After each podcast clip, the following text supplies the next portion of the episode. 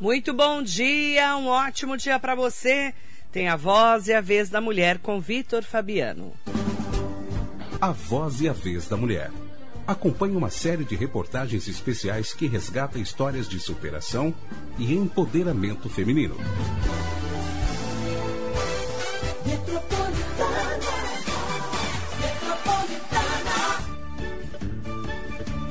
Você tem acompanhado durante este especial exemplos de empoderamento feminino projetos que buscam dar mais voz às mulheres e também a luta pelos direitos das mulheres em busca de melhores condições de trabalho. Mas a pandemia atrapalhou muito essa busca por igualdade em todos os sentidos. E quem destaca isso hoje é a psicóloga e psicopedagoga Karen Kensler, que atua com psicoterapia clínica há 30 anos, atendendo em consultório particular adultos, adolescentes e crianças.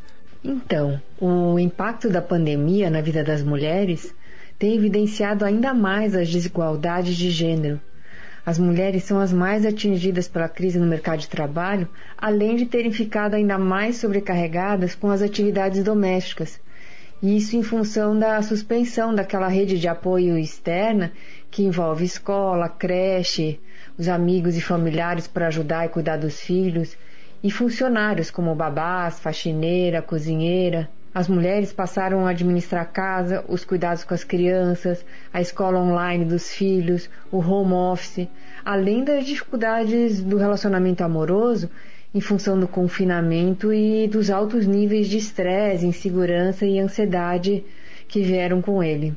Uma pesquisa realizada pela Sempre Viva Organização Feminista, a SOV, revela que, em média, 50% das mulheres brasileiras passaram a cuidar de alguém na pandemia, sendo 52% negras, 46% brancas e 50% indígenas. Para evitar esse cenário de estresse e encontrar o equilíbrio para manter a saúde mental em dia, a psicóloga Kari Kinsler dá algumas dicas. Como não é justo que a mulher arque sozinha com o ônus da pandemia, chegou a hora de aprender a pedir ajuda e buscar uma divisão mais igualitária.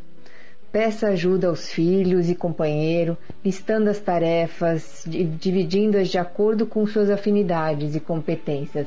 Dialogue até entrar num consenso. Outra dica é baixe seu nível de exigência e expectativa.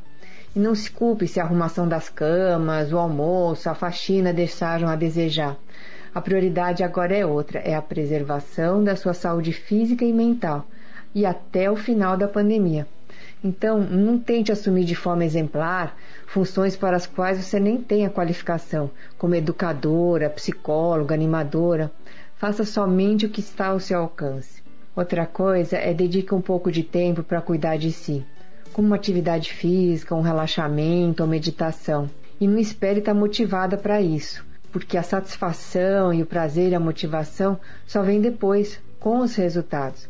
Apenas comece e transforme esse momento num hábito. Outra coisa importante também é cultive um clima afetivo em casa, evitando conflitos e brigas necessárias.